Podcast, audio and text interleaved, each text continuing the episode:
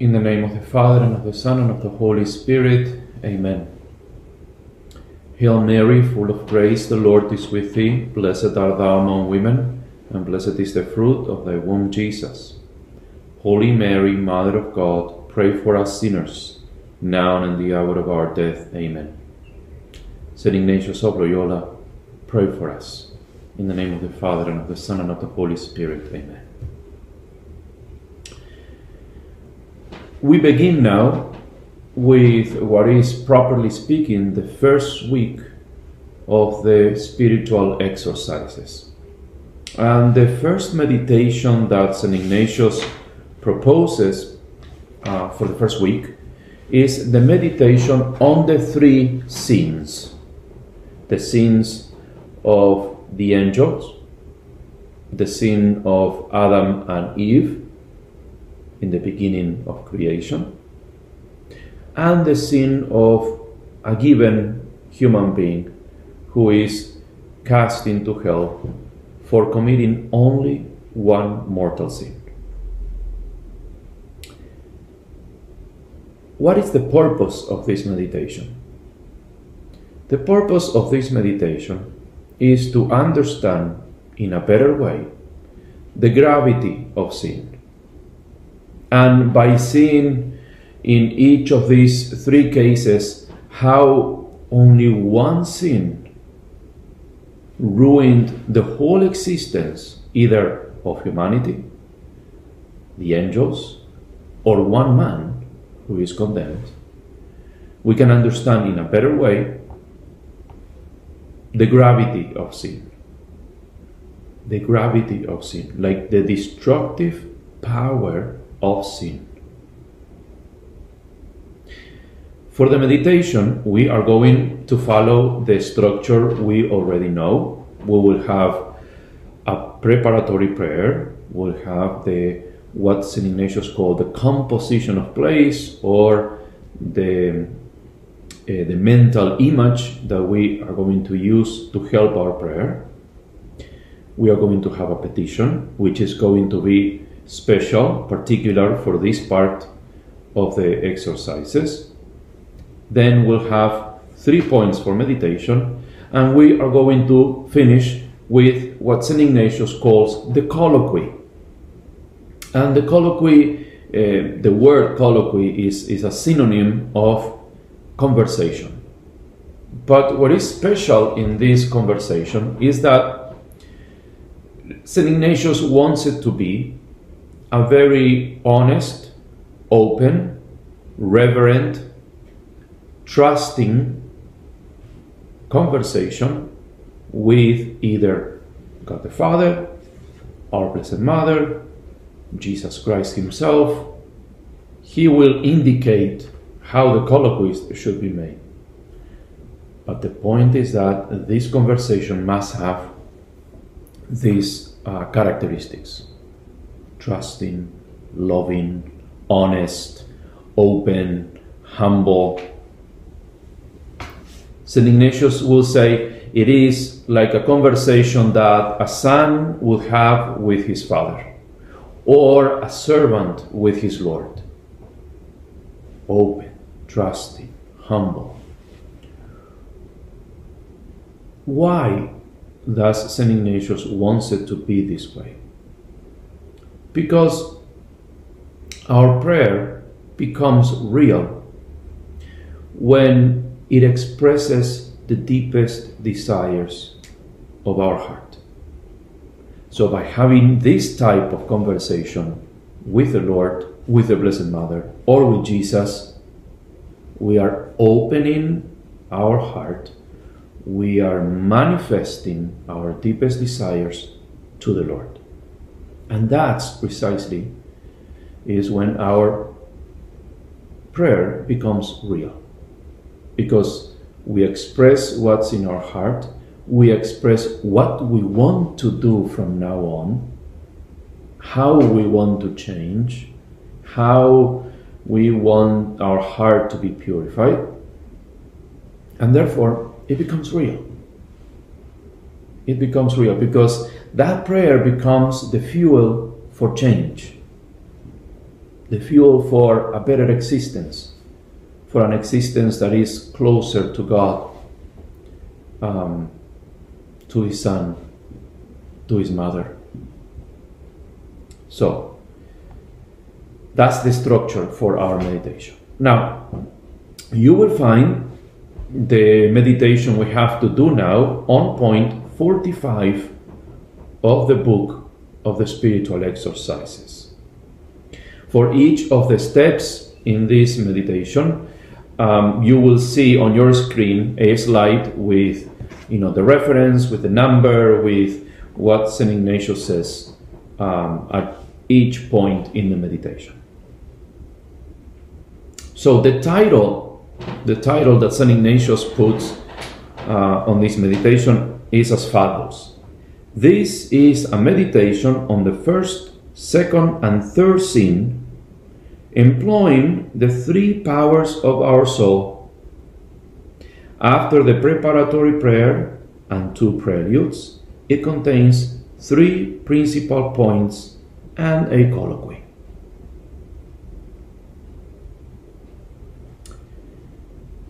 The first point, which is point 46, is the prayer.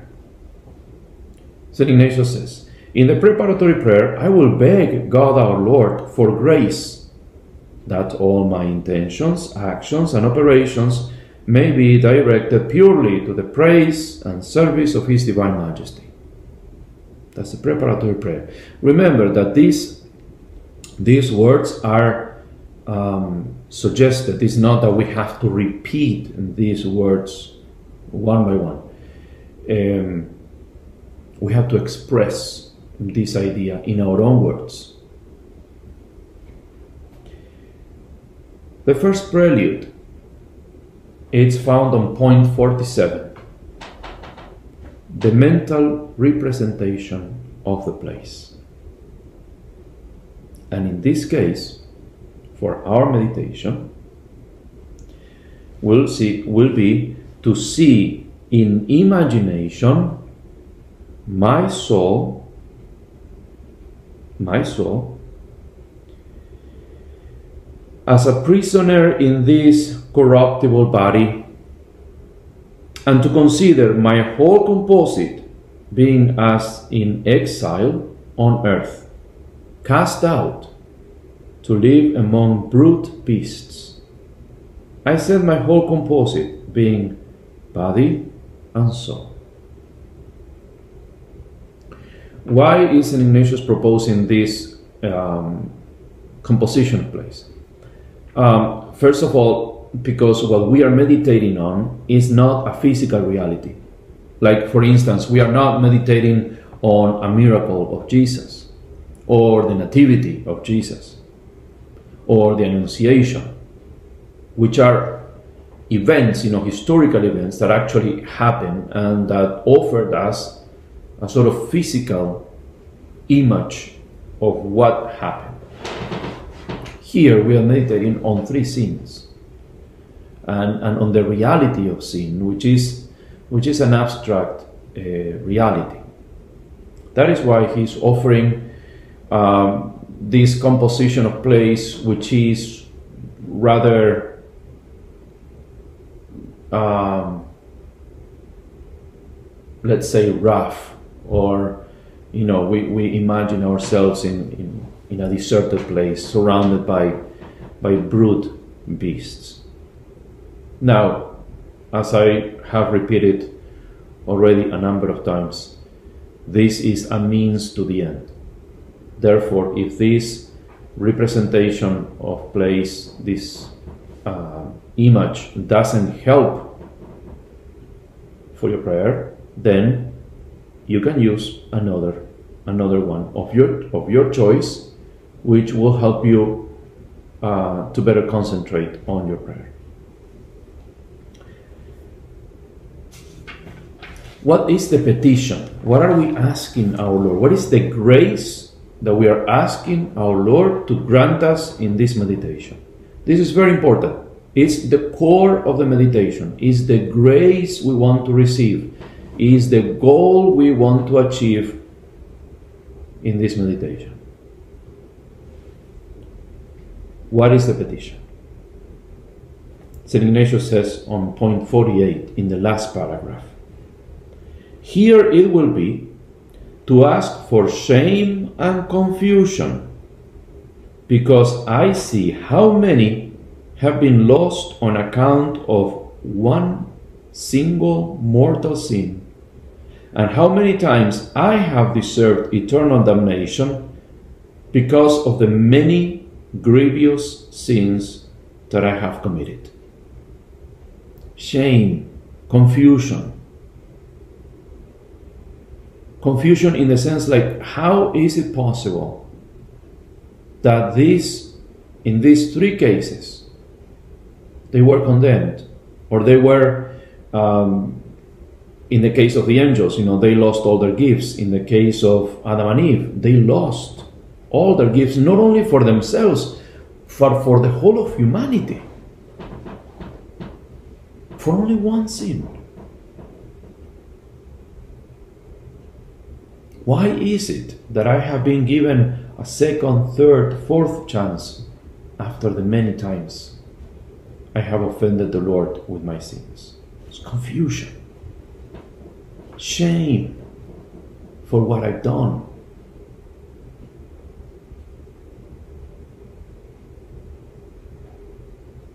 I'm going to repeat this at the end of the, of the meditation for you to remember, but the purpose of this meditation is not to fall into despair. Because we are doing this meditation because we are still here, we are still alive, and we are still enjoy time to change. The Lord is giving us a second change, so a second chance, sorry. But the point is that if we fall in despair, uh, we are not really we are not really following or doing God's will because we're just giving up. We are saying there is there is no hope for me. But that's not the point of this meditation. The point of this meditation is not beating oneself up, but rather seeing how much God has forgiven me seeing how much mercy the Lord has done, has had on me, then change my life for better. Because that's what the Lord wants of me. He wants a better life a life that is closer to Him. So, it is a meditation that should fill us with hope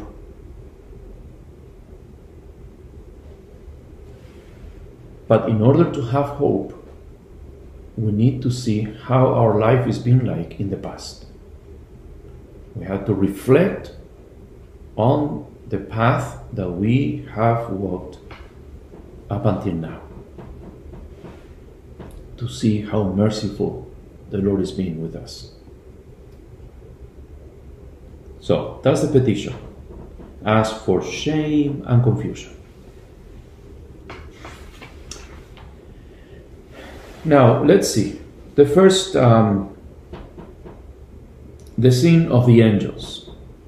Okay, you can find a reference to the sin of the angels in the book of Revelation, chapter 12, verse 7, and also Matthew 25, verse 41.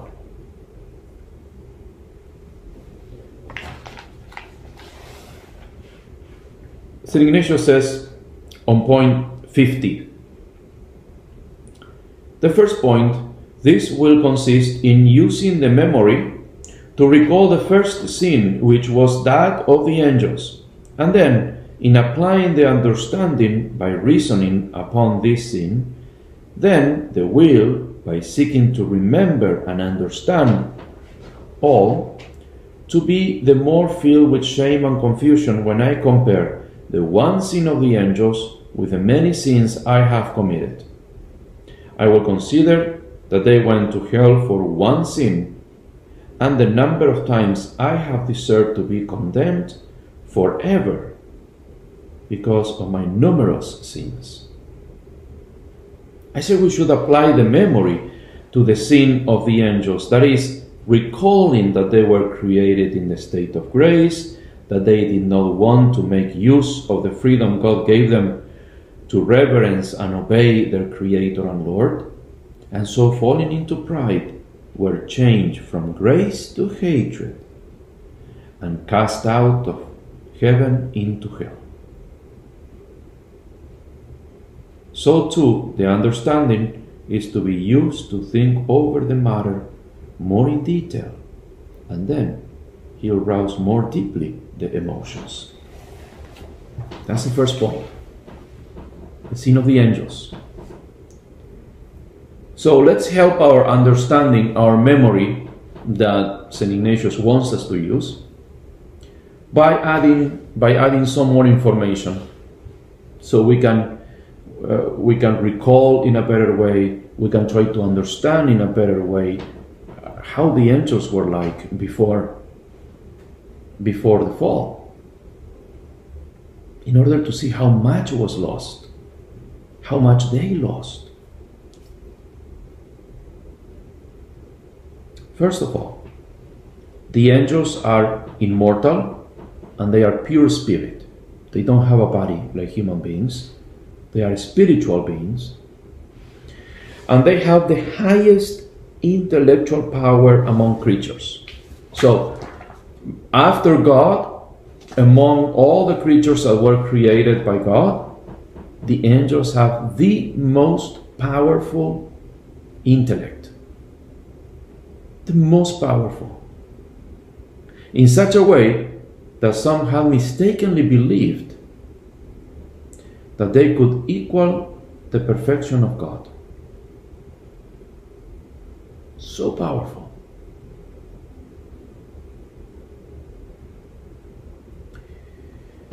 Their number, the number of angels, is without measure.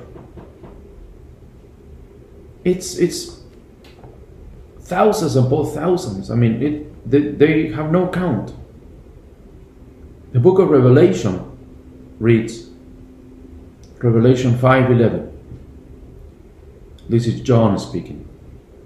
Then I looked and I heard around the throne and the living creatures and the elders the voice of many angels, numbering myriads of myriads and thousands of thousands.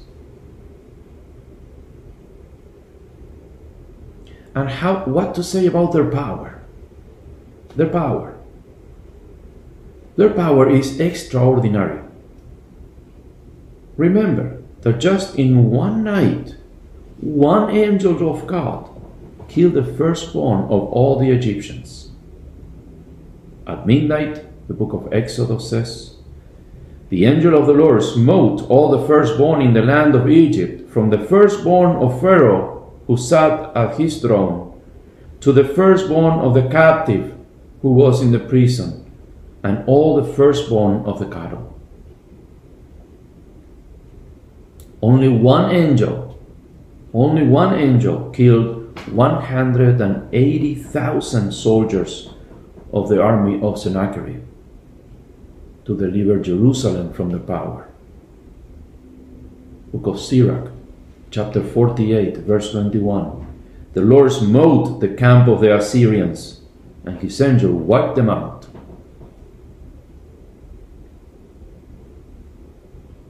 What to say about their beauty, their majesty? They were so, so beautiful, so majestic, that many times people mistake an angel with God. They thought that they were God.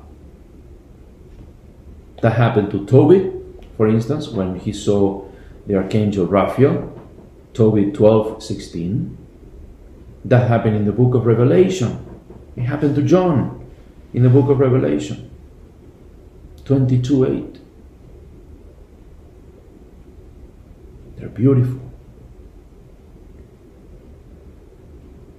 But what happened? A third part of them, a third part of the angels, were condemned to hell eternally because they followed Lucifer. Their sin was one of pride. They refused subjection to God. and some theologians says uh, say that the uh, the act of pride, the act of pride that the angels uh, committed was not accepting that the incarnation of the Son of God would happen in a human body. That the Lord, that God decreed that the incarnation should happen not in an angelic, in an angelic um, nature, but rather in a human nature. That's what, uh, and precisely they didn't agree, they didn't accept that from the Creator because they thought they, they got caught up in their in their own beauty, in their own perfections. They believed that the angelic nature was so perfect that God should become incarnate in an angelic nature rather than a human one. So the act of pride made that a third of them be uh, condemned. And as St. Peter says in his second letter, God did not spare the angels when they sinned, but cast them into hell. And they were deprived of all the knowledge that comes from grace because they are not united to God in charity anymore. So God cannot communicate His own divine life to them. They cannot communicate grace. And even more, because of the perfection of the angels, also their acts are, are perfect. You know, if you have a, a, a being, a, an angel that is higher, way higher than a human being in perfection, so then their acts are also more perfect. So once they reject God, they cannot go back. Their wills are fixed on the decision they made. In our case, in the case of human beings, because we are more imperfect, because we are more imperfect than, eh, or less perfect than the angels, our will can change. I can say one thing today and then change my mind tomorrow because we don't see things right, because we don't understand things in the proper way, so we are able to change our decisions.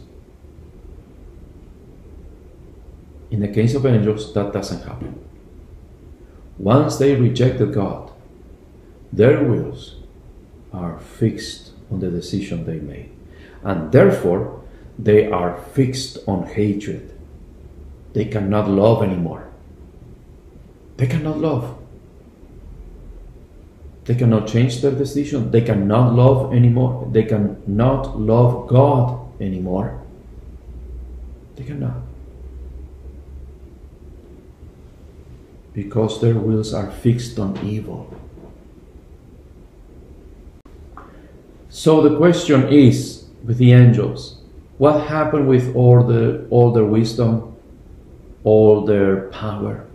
What happened with all their beauty? Is all lost because of one mortal sin. So, looking at the sin of the angels, and Ignatius asked me to reflect over my own life and say, Angels went to hell for one sin. And how many times, how many times I have deserved to be condemned forever because of my numerous sins. The second, the second sin is the second point, which is uh, found in point 51. In the same way, St. Ignatius says, the three powers of the soul are to be applied to the sin of Adam and Eve. Recall to memory how, on account of this sin, they did penance for so long a time, and the great corruption which came upon the human race that caused so many to be lost in hell.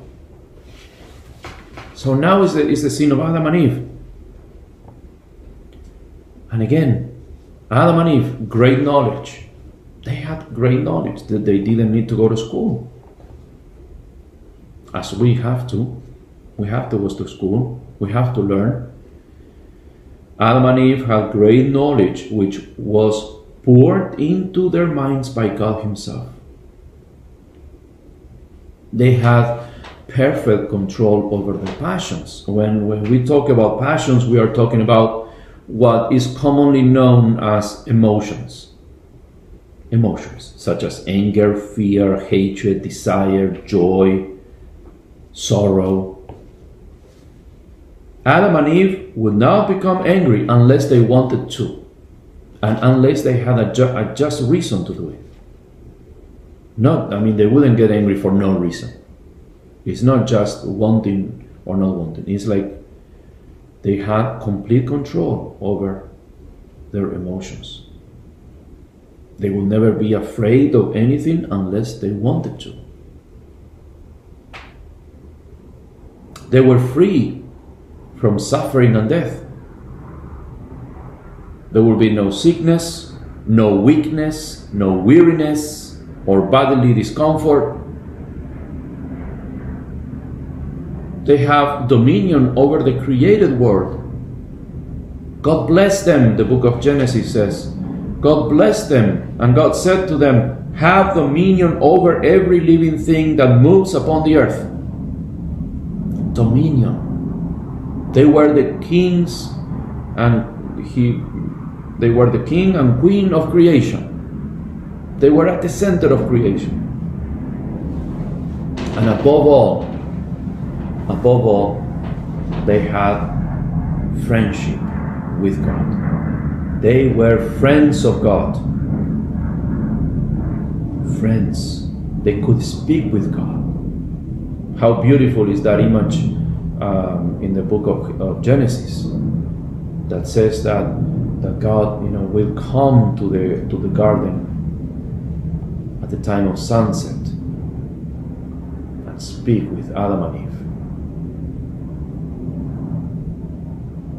The breezy time of the day was this friendship, this relationship with God. But in their foolishness and in their selfishness, man and woman, Adam and Eve, considered that they had no need of God. No need of God. They thought they could be gods themselves. They thought that they could have a knowledge, a privilege that belongs only to God the knowledge of good and evil. That was their act of pride. They were tempted by the serpent. But that is the disorder, desire that they had and that they gave into. Possessing something that belongs only to God. That is what the Bible says that they wanted to be like God. God said only one commandment do not eat of the tree that is in the middle of the garden. However, they did. And God called them. God called man and said to him, Where are you? Where are you? And it's not just that God is trying to express, like, where are you physically? No. Because he knew where, where they were. God wanted to say, How far are you from me now? How far is your heart from mine? Because you have offended me. After sin, in nature, something became broken. We are not the kings of creation anymore. We are not free of, or we are not free of suffering. We don't possess the gifts that Adam and Eve possessed before the fall. No. We don't have dominion over our passions. We are not ordered within us. Sometimes we are taken up by anger, by frustration, by anxiety, by hatred.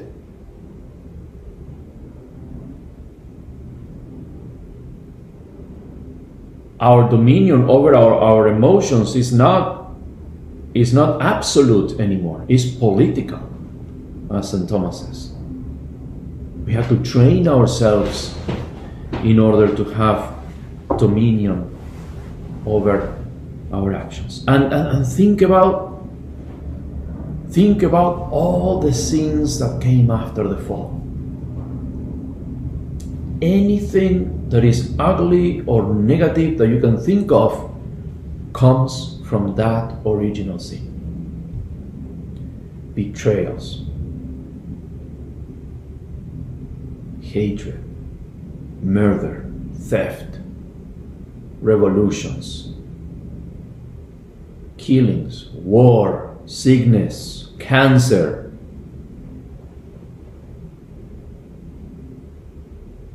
So much darkness in the human heart after that sin, for only one sin. For only one sin. Why did you do such a thing? God asked Adam and Eve. And behold the consequences. All the darkness, all the hatred.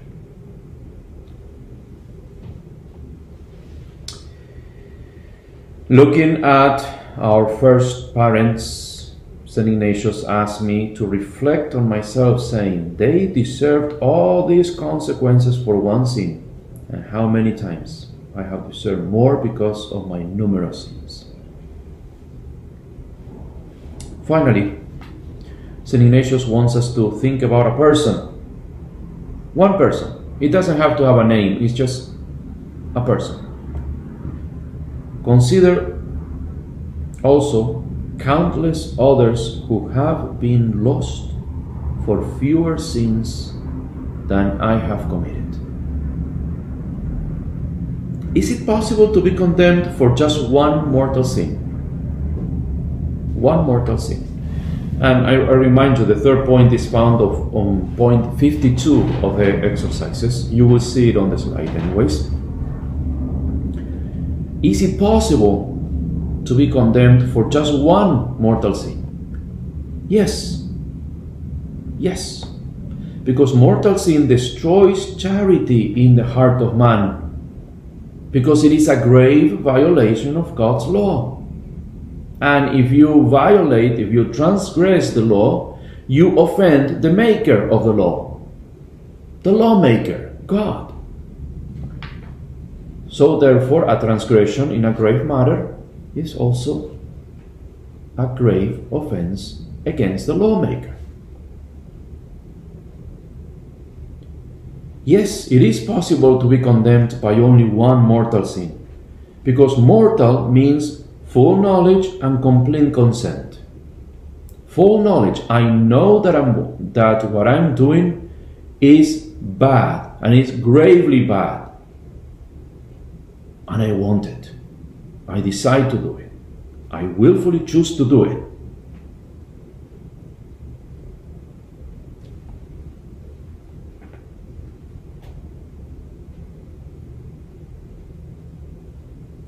So, looking at this person, old or very young, an old man, a mature man, or a, a child who is old enough to understand what's what's you know good and evil.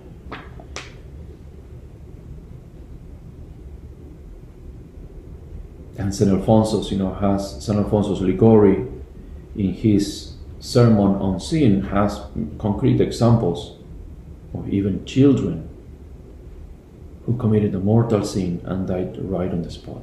And these are not made up stories. These are stories that he witnessed. So, looking at this person, old or very young, who died after his first mortal sin, St. Ignatius asked me to reflect on myself, to reflect on myself, saying he deserved eternal punishment for one sin, and how many times I have deserved to be condemned forever because of my numerous sins. Now, the colloquy, the last step of the, of the meditation. Christ our Lord. That's the one I'm talking, I'm talking to in the colloquy. Christ our Lord, put on the cross, right there, the crucifix. You see why I told you in the beginning? This is not a meditation that is supposed to end in despair.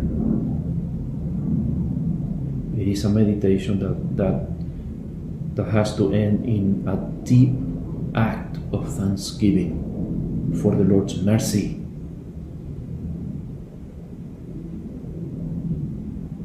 This is what St. Ignatius wants us to do in the colloquy. Imagine Christ our Lord before you, or even you can make the colloquy in front of the crucifix. Imagine Christ our Lord before you, hanging upon the cross and begging to speak with him, tell him how being the creator, how Christ, being the creator of all things, he then became man.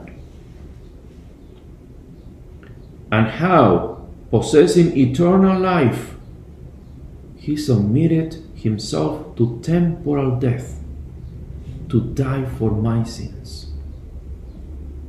And then, looking at the crucifix, I shall meditate upon myself and ask, What have I done for Christ?